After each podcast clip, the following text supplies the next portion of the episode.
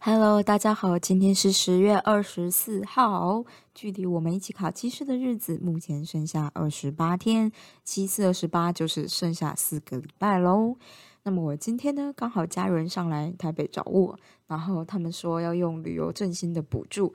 去住圆山大饭店。我本来想说。如果是住其他五星级饭店就算了，但原山大饭店就是一个你从来都只是看过，然后没有去过，也不知道它可以住的地方。应该说我们知道它可以住，只是就是你也不会特别想说要去住，这样感觉就很贵。那他们。我后来就很惊讶的发现，他们用了旅游补助之后，一个晚上房间居然只要就是房价居然只要两千八哎，我们可是睡一个原价是一万二的麒麟房，然后好像是配上振兴券的优惠，然后再加上就是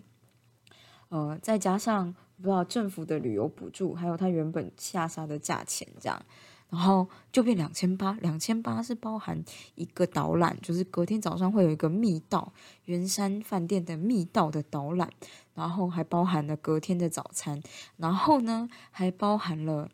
牛肉面，一个牛肉面礼盒，听说那个礼盒要就是五百九十块，然后两包牛肉面，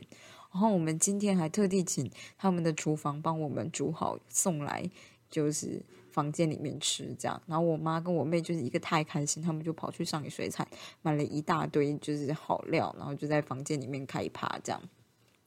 哎呀，反正我就觉得这真是一个很特别的体验，特别是进来圆山饭店，你就会觉得哦，这路真的很大条，然后呢人真的很多诶，就是大厅圆山饭店大厅真的很大，然后你就发现人真的超级多，然后它光大厅的餐厅好像就有三四个这样。我觉得比较微妙的就是他们的客房跟餐厅的服务的负责感觉是分开的，所以像是我们要请他煮，嗯，煮东西的时候，柜台就可以说可以啊，可以啊这样，然后等到你请，就是哎，你请客房服务来，他就说哦，他们只能帮我们。微波加热，那煮面这个可能要请餐厅，但是餐厅你请餐厅来，餐厅就说，嗯，这个不是我们负责的，这样，然后最后推来推去，值班经理就特地帮我们去煮了我们的牛肉面，真的非常的微妙。然后牛牛肉面这种东西啊，我不知道，我觉得有的时候食物就是这样，你就是需要一点漂亮的盘子衬托，然后他就用漂亮的盘子、漂亮的碗，然后漂亮的盖子、漂亮的筷子，这样看起来就超级高级的。只能说，就是我住在这边，觉得被哎什么被被甚惶恐，戒甚惶恐也没有啦，就觉得尊爵不凡也还好，也没有尊爵不凡，因为东西就是旧旧的，但是就有这种老派的气势感。这样，那